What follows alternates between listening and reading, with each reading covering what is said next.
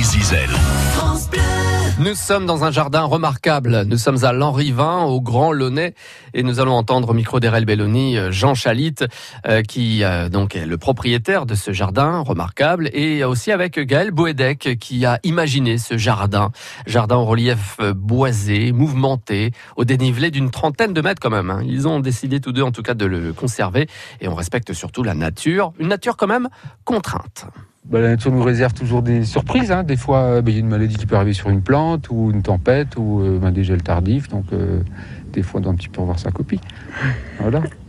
Et puis, euh, bon, je suis pas trop soumis au mode végétal, mais dans beaucoup de jardins, c'est ça. Hein. c'est l'utilisation de certaines plantes un petit peu de façon trop, trop intensive. Peut-être. Facile, là, on a eu bah, le, quand même le, le problème sur les buis. Hein. On a beaucoup de, beaucoup de maladies maintenant et de d'attaque de pyrale là. Enfin, ici la pyrale n'est pas arrivée, on a eu pas mal de, champignons.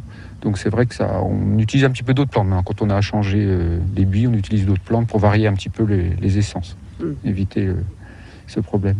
On a aussi utilisé des houx, des ifs, donc des plantes bien implantées et solides. Moi, ça donne une ossature euh, solide au jardin. S'il y a des plantes qui peuvent disparaître, il y aura toujours une ossature à rester. et ce qui fait aussi que l'hiver, il y a toujours une trame existante tout ce qui est taillé en fait ressort beaucoup plus l'hiver. Là, on a l'impression de clairière assez fermée.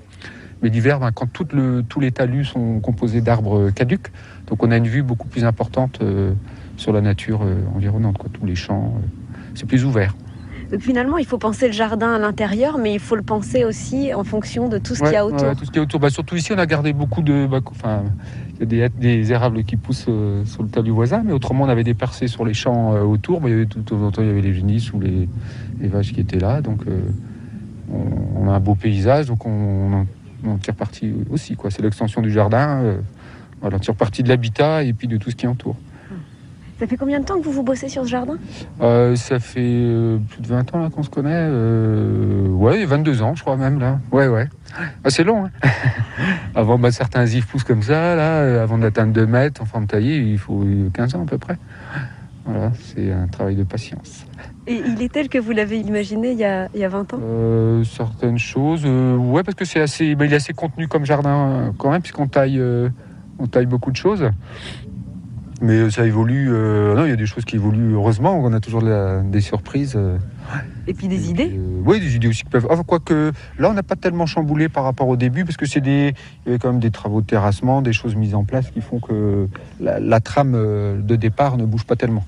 C'est compliqué après de, bousculer tout ça. Mm. C'est des petits, des petits ajouts qui peuvent se faire ou des petits changements ponctuels. Voilà, Gaël Boedec dans ce jardin remarquable hein, au Grand Launay à Lanrivin. Retrouvez aussi ce joli rendez-vous et donc ses descriptions sur francebleu.fr.